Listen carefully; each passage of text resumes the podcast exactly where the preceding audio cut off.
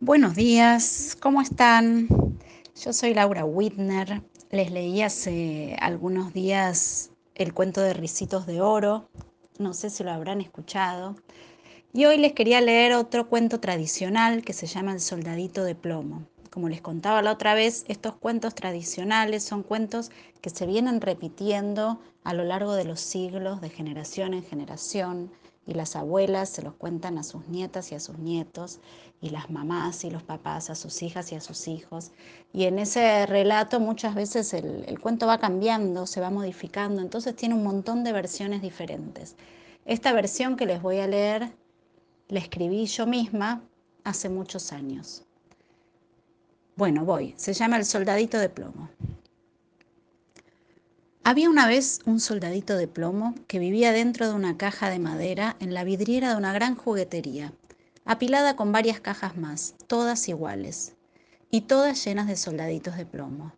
Veinticinco soldaditos había en cada caja, y todos igualitos entre sí. Igual el uniforme, igual la bayoneta, la misma postura de firmes y en la cara la misma sonrisa valiente. Parecía que decían, estoy dispuesto a todo, sáquenme de aquí y véanme en acción. Sin embargo, este soldadito del que hablamos sí tenía una diferencia. Le faltaba una pierna. El fabricante se debe haber quedado sin plomo último momento, explicaba el vendedor de la juguetería y ofrecía la caja a menor precio porque traía un soldadito fallado. La llevo, dijo un día un cliente. La llevo para mi sobrino que cumple siete años. Es un chico muy bueno. No va a molestarle que uno de los soldados tenga una pierna de menos. Tenía mucha razón el tío. Cuando el chico abrió la caja y vio los soldaditos, se puso tan contento que casi no pudo hablar. Hacía mucho tiempo que soñaba con esos soldados, siempre lejanos y relucientes tras el vidrio de la juguetería. Soc, soc, soc, decía con los ojos fijos en la caja. ¿Qué te pasa? le preguntaron sus padres. y tomó aire. Soldaditos de plomo. Esas fueron las primeras palabras que escuchó el soldadito al abrirse la caja. Enseguida el chico los sacó, saludándolos uno por uno, y los hizo formar una larga fila que atravesaba la habitación. Cuando llegó al de una sola pierna no se sorprendió demasiado. Ah, le dijo, mirándolo a los ojos, te falta una pierna, pero no parece faltarte valor. Te pondré de guardián del castillo. ¿Qué opinas? El soldadito lo miró agradecido. Guardián del castillo sonaba como un puesto de enorme importancia. El castillo que debía custodiar estaba hecho de cartón y era muy grande. Tenía dos entradas, seis torres en lo alto, desde donde varios soldados pequeñitos vigilaban el horizonte, y un precioso jardín alrededor, con flores, árboles y un lago de papel metalizado. Y junto al lago, una coqueta bailarina con rodete y vestido de tul, sostenida sobre una sola pierna, con los brazos en alto. El pie en puntita, con zapatilla de baile, se apoyaba sobre una base de plomo idéntica a la que sostenía la única pierna del soldadito. Me enamoré, pensó el soldado al verla. Es la chica más linda que vi. Además, como estaba parada sobre una sola pierna, le pareció que se llevarían muy bien. Ella también lo miró un rato largo, sin pestañear. Después empezó el juego y tuvieron que separarse. El cumpleañero, su hermana y su hermanito se pasaron el día llevando los juguetes de acá para allá. Cuando llegó la hora de apagar la luz e irse a dormir, el cuarto era un desastre. Nadie ordenó, ¿para qué? Los chicos conocían un secreto. Sus juguetes se ordenaban solos. ¿Cómo? No lo sabían, pero con tal de no tener que ordenar, aceptaban el misterio. La explicación era que durante la noche los juguetes tenían vida propia. Y bien brutos jugaban los juguetes de estos chicos. Los autitos se chocaban entre sí tocando la bocina, las pelotas rebotaban contra las paredes, los muñecos saltaban y gritaban, los que más gritaban eran tres monos con pelo de lana. Y los nuevos soldados tiraban tiros locos, se hacían bromas entre ellos, empujaban. Los únicos que estaban quietos eran el soldadito y su amiga bailarina. Cuando uno había quedado en otra punta de la habitación, cada uno había quedado en otra punta de la habitación y desde ahí se miraban en silencio, como pensando, mira los salvajes que nos han tocado como compañeros de cuarto. Sin embargo, había un tercer juguete que no participaba del escándalo. Era una cabeza con resorte de esas que salen de la caja para asustar a todo el mundo una cabeza malhumorada, con ceño fruncido y lengua afuera. Ya bastante le molestaba que los demás se divirtieran y ella no. Así que cuando vio que el soldado y la bailarina se estaban enamorando, estalló de furia. Con un ruido metálico saltó de la caja y se puso a gritar. ¿Qué mirás? ¿Qué, qué mirás, soldado mal hecho? Deja tranquila a la chica que no quiere saber nada con vos. El soldadito y la bailarina se guiñaron un ojo. Ah, sí que sos muy vivo, le dijo la cabeza, amenazante. Ya vas a ver mañana quién manda acá. Al amanecer, cada juguete volvió a su lugar. El soldadito de plomo fue saltando en un pie hasta la entrada principal del castillo. A su lado la bailarina posaba con elegancia. Se lanzaron una última mirada de cariño. El día empezó temprano para los juguetes. Ya a las ocho se organizaba una gran batalla con los soldados nuevos. Como estaban hechos de plomo, resultaban especialmente buenos para hacerlos luchar cuerpo a cuerpo, uno en cada mano.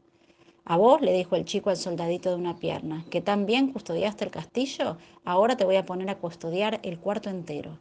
Y lo apoyó en el alféizar de la ventana. La cabeza con resorte, que había estado escuchando, irritada la felicitación, vio en este cambio de puesto una oportunidad. Saltó de la caja con toda su fuerza, a los monos se les pusieron de punta los pelos de lana, produciendo una ráfaga de viento que hizo tambalear a todos los juguetes del cuarto. El soldadito de plomo, con su poco equilibrio y al borde del abismo, no solo tambaleó, cayó de cabeza hacia la calle. Y entonces empezaron sus tristes aventuras, justo cuando había creído que por fin tenía una novia y un hogar. Claro que el chico bajó corriendo a buscarlo, pero el soldado había quedado medio enterrado en una montaña de arena. Para colmo empezó a llover. El soldadito soportó en silencio la tormenta ni un estornudo, ni una tosecita salieron de sus labios. Cuando paró la lluvia lo descubrieron otros dos chicos que pasaban por ahí. Mira, dijo uno, un soldado. Sí, dijo el otro, un soldado de una sola pierna. Qué pena, dijo el primero. No sirve para luchar. No, respondió el segundo, pero sí para navegar. Con lo que decidieron hacer un barquito de papel y ponerlo de capitán y único tripulante. Adiós, buen viaje, le dijeron, pensando que al soldadito le divertiría navegar por el pequeño riachuelo que había formado la lluvia entre las piedras de la calle. Sin embargo, el soldadito estaba un poco preocupado, en primer lugar porque se alejaba cada vez más de su bailarina, con quien todavía no había podido tener siquiera una conversación, y además porque veía que la corriente de agua se volvía muy rápida y violenta y que su barco saltaba y se torcía para un lado y para el otro. Las cosas se pusieron realmente graves cuando el barco finalmente llegó a la alcantarilla y cayó al desagüe. ¿Dónde estoy? se preguntó el soldado. Todo estaba muy oscuro y había feo olor. Estás donde no tenés que estar, oyó que le respondían con voz finita pero gritona, y al darse vuelta descubrió una rata enorme que corría y nadaba intentando alcanzarlo. Mostrame el pasaporte, paga el peaje. El soldadito no respondió. Esta podría ser amiga de la cabeza con resorte, pensó, para darse ánimos, pero lo cierto es que estaba asustado y con bastantes ganas de llorar. Mientras tanto, su barco seguía avanzando a los tumbos, con la rata chillona detrás, exigiéndole pasaporte y peaje. De pronto el barco tomó tanta velocidad que parecía que volaba. La rata quedó atrás y el soldado tuvo que agarrarse con las dos manos para no caer al agua. La bayoneta se le torció, el uniforme se le mojó pero el gesto seguía siendo el de un valiente. ¿Qué estaba pasando? Que el desagüe llegaba al gran río donde confluían todos los desagües. Se escuchaban muchos tipos de sonidos acuáticos, aguotas gruesas, agüitas finas, aguas metálicas de cañería, ecos de olas, secretos de peces, hasta que ya no se oyó nada más. El barquito giró en un remolino y salió al río. El soldadito, en cambio, fue engullido en un instante por un pez gordo y plateado. La panza del pez estaba más oscura que todas las oscuridades que había conocido, más oscura que la caja de madera y que la cañería del desagüe. Por más que se esforzaba, sus ojos no se acostumbraban a semejante oscuridad, así que decidió dormirse, pensando en su lejana bailarina. Soñó con ella, que bailaban el vals abrazados, girando por la habitación de su dueño, mientras los demás juguetes aplaudían. Increíble, oyó que alguien gritaba en medio de su sueño. ¿Sería la cabeza con resorte, enojada por el baile, por los aplausos? El soldadito abrió los ojos y descubrió que ya no estaba oscuro, Al contrario, había mucha luz y una cara humana lo observaba de cerca, sonriendo. Era la cocinera de la casa del chico, asombradísima de verlo. Y es que verdaderamente había sucedido algo increíble. Mientras él soñaba en la panza oscura, el pez plateado había caído en la red de un pescador. El pescador lo había vendido en el mercado. ¿A quién? Pues a la cocinera de la casa del chico, el de los siete años recién cumplidos. Ahora la cocinera abría el pescado para limpiarlo y cocinarlo y se encontraba con el famoso soldadito de una pierna a quien su dueño no dejaba de extrañar. Todos celebraron el hallazgo. El chico lo abrazó y lo limpió bajo un chorro de agua tibia. Volvés a tu lugar, amigo mío, le dijo, colocándolo a la entrada del castillo. Se ve que de verdad sos valiente. Más que valiente, enamorado, pensó el soldadito, que no sabía si seguía soñando o realmente volvía a estar junto a la bailarina de rodete y tules. Hola, le susurró la muñequita, haciendo un giro completo y una graciosa inclinación. Hola, le respondió el soldadito, tímido pero feliz. Después de esas dos voces suaves y discretas resonó en la habitación un grito enfurecido. Basta, basta, ya basta de cariñitos y ñoñeñitos. Todos los juguetes se estremecieron de terror. La cabeza con resorte, más despeinada y jadeante que nunca, rebotaba sobre su resorte, dando fuertes golpes con la caja y cada vez más cerca de la pareja de enamorados. Al fin los alcanzó y a falta de brazos comenzó a empujarlos con la caja. Arre, arre, al fuego, dijo con un último salto, arrojando al soldado y a la bailarina a las llamas del hogar.